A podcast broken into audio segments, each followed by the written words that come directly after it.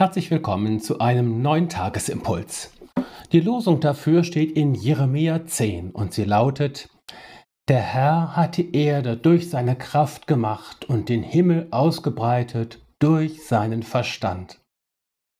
Dazu der Lehrtext aus Kolosser 1. Gottes geliebter Sohn ist vor allem und alles hat in ihm Bestand. Heute geht es um das Thema des Götzendienstes.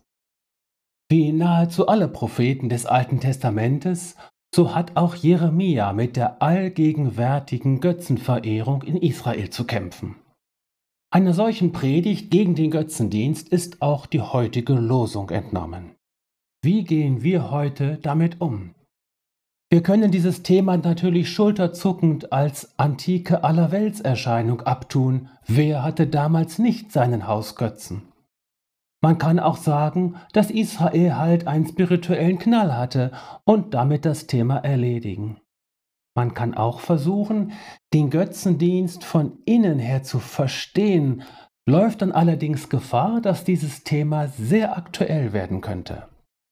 Zunächst, der Abgott oder Götze ist in der Regel ein Gegenstand, ein Götterbild also, das von Handwerkern mehr oder weniger kunstvoll hergestellt und gut verschraubt wurde, damit es nicht aus Versehen umfiel.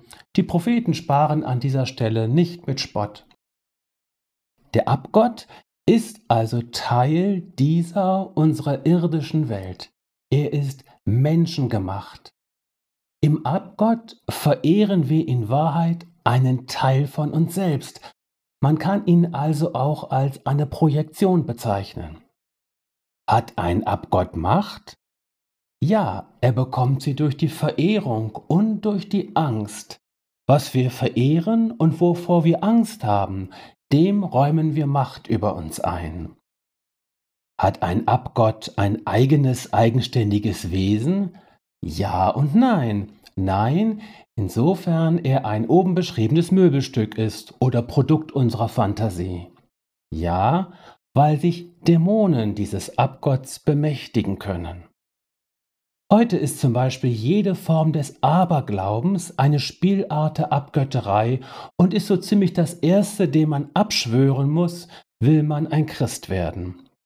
Amulette, Talismane, Glücksbringer aller Art, alles das sind moderne Formen der Abgötterei. In letzter Konsequenz ist Götzendienst die Selbstvergottung man stellt, im Bild gesprochen, sein eigenes Bild in den Schrein. Sie ist die in unserer Zeit am weitesten verbreitete Form des Götzendienstes. Die allgegenwärtige Selfie-Manie ist dafür ein krasses Symbol.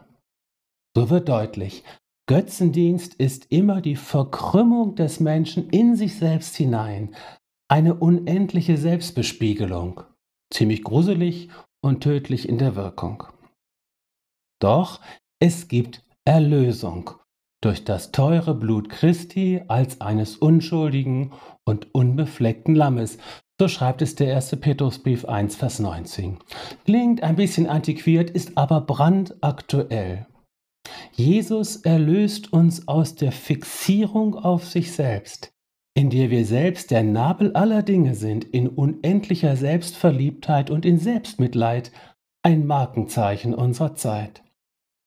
Der geistliche Weg ist in dieser Hinsicht ein Weg der Befreiung vom Götzendienst, weil er ein Weg der Kreuzesnachfolge ist. Nirgends sind wir so frei von der Ich-Bezogenheit wie unter dem Kreuz. Nehmen wir es heute wieder auf uns und folgen wir dem Lamm. So, das war heute mal über Losung und Lehrtext ein bisschen hinaus, aber das darf ja auch mal sein. In Jesus bist du auf jeden Fall gesegnet, du bist erlöst und befreit von den Mächten der Dämonen.